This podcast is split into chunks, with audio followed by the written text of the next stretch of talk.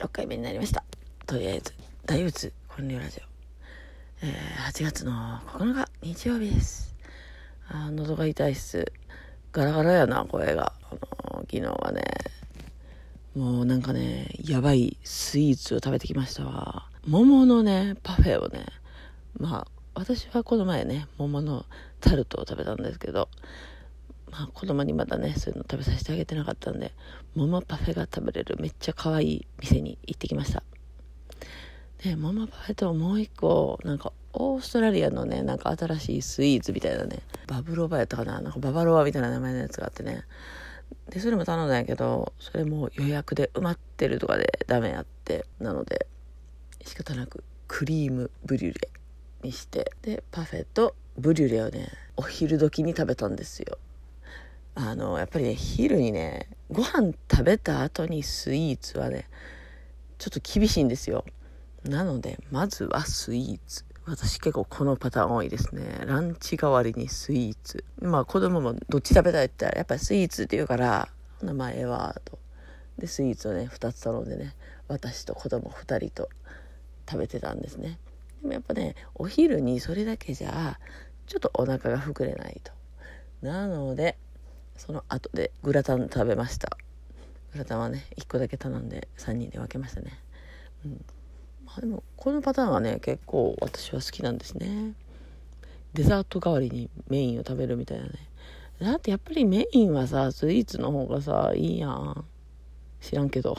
でまあ昨日はね神戸やったんであのお店の名前はね三宮駅からほんま違い丸井の隣のアドマンっていうねなんか昔からあるんですかね。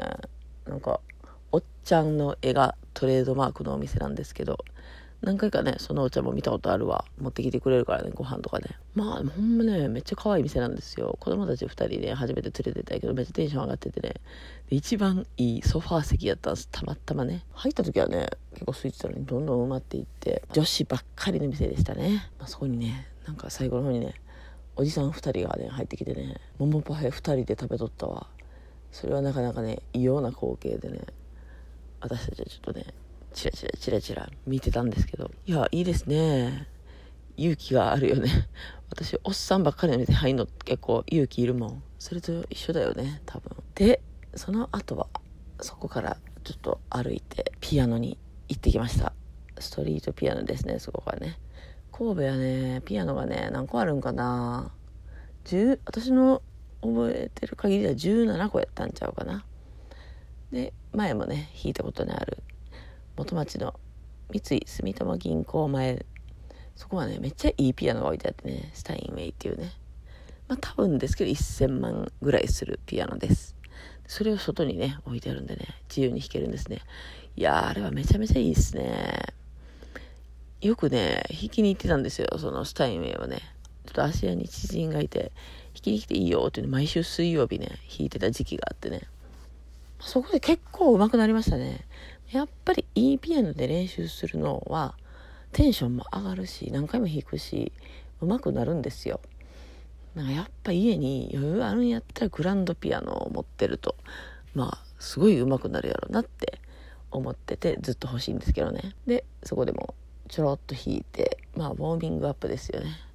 うん。まあコース的に一番近かったんでそこにしました。でその次ね、まあ、神戸サウナのピアノもねこの前ねプペルを練習しに行ったんですけどそこもいいんですけれどもあの一応室内やしね涼しかったしでもそこからね元町の三井住友から神戸サウナはね若干南から北に歩くよね海から山にね。もうそれやったらねそその辺から地下鉄乗ってベル電車がたまたまあったんですよ。神戸市営地下鉄にね。そう。あの行きだけプベル電車でしたわ。ちょろっとね写真撮りましたわ。ほんで新長田っていうところに行きました。前にねプペルを弾きに行ったらピアニストの松尾優ちゃんっていう方に偶然会えた場所ですね。そこに行ってきました。プペルのねポスターが前にあってまあうちの子たちもね結構、うん、お姉ちゃんあんま弾いてくれんな。妹ちゃんはめっちゃピアノ好きみたいで。私弾いてたら変わって変わってってね弾きたがるんですよ。で私が弾いとったら踊ってたりね。そうほんでそこで弾いてからえっ、ー、と鉄人広場に行きましたね。鉄人28号がねモニュメントがあるんですよね。そこでちょっと遊んどって。まあ公園なんでね普通のねめっちゃ遊んでたら、まあ、洗濯になって。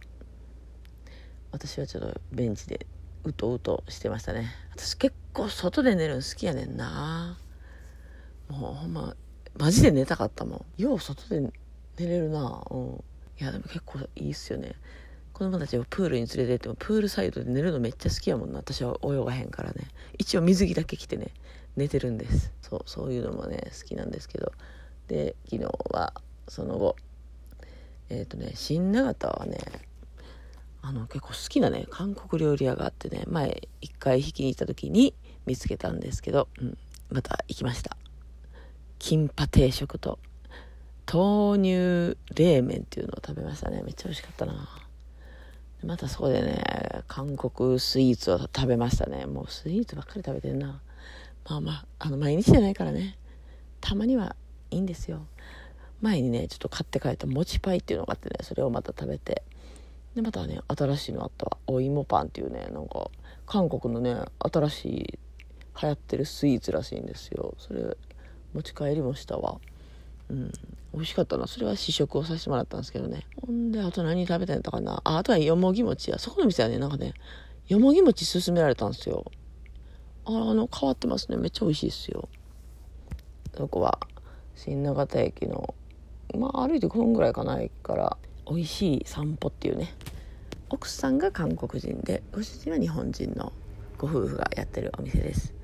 いやいい店ですね。うちの子もみんな美味しい美味しい言ってて。うんよかったわ。また来ようなと約束しました。で最後昨日のメインはね港元町。もうほぼハーバーランドですね。ポートタワーの横にねカモメリアっていうねあの、船に乗るとこあるんですよね。でそこにね、透明のピアノが置いてあるんですよ。可愛いのね。ヨシキが弾いてるやつですよ。それね、まだ弾いたことなかったんで、見たこともなかったんで、それは絶対行きたいと思ってて、やっと行けました。ギリギリに。9時まで弾けるので、着いた8時ぐらいですからね。でもし誰かが1時間でも占領したらもう行ったのに弾けないってことですよ。たまたま行ったらね、2人弾いてはって、まあなんか練習みたいな感じでってあのすぐやめてたんでまあ私たちもすぐ弾けましてよかったです。まあ X といえばね昔中3の時にエンドレスレインをね弾いたんですよ。中学で。なんか卒業式じゃない卒業するためのなんかイベント卒業前のなんかお楽しみ会みたいなやつか。それでねエンドレスレインを披露したんですよ。あんなに弾かれへんかった。あの時はね一応まだねもう苦労しながらも楽譜読んどったからね。大変やったわ。それそれ限りやわ。そんなに読んだと X 弾いたりねいろいろ。弾いてました。まあまあプペルはね絶対弾いてるんですけどね。でもねピアノの状態なんだろうな。なんか弾きにくいんですよね。まあまあテンション上がりますね。まああの楽しかったです。一日。まあやっぱピアノをね弾けとったらねほんまストレスないんですよ。まあでもやっぱもうちょい練習しようなと思いますけどな。まあ、やっぱみんなね、家で練習して、で、そこで披露するっていうのが普通なんかな。私、家で練習する暇ないから、ストリートピアノで練習しなあかんみたいなね。スタジオ行ってもいいんですけどね。スタジオもね、好きなんですけどね。うん。まあでも、ストリートピアノでうん、練習してんのほんまな駅ピアノとかな。ルクアで仕事帰りにねよう弾いてたしね。まあまだちょいちょいそういうピアノな一日を設けたいと思ってます、まあ、そんなわけで今日も聴いてくださってありがとうございました。ではまた。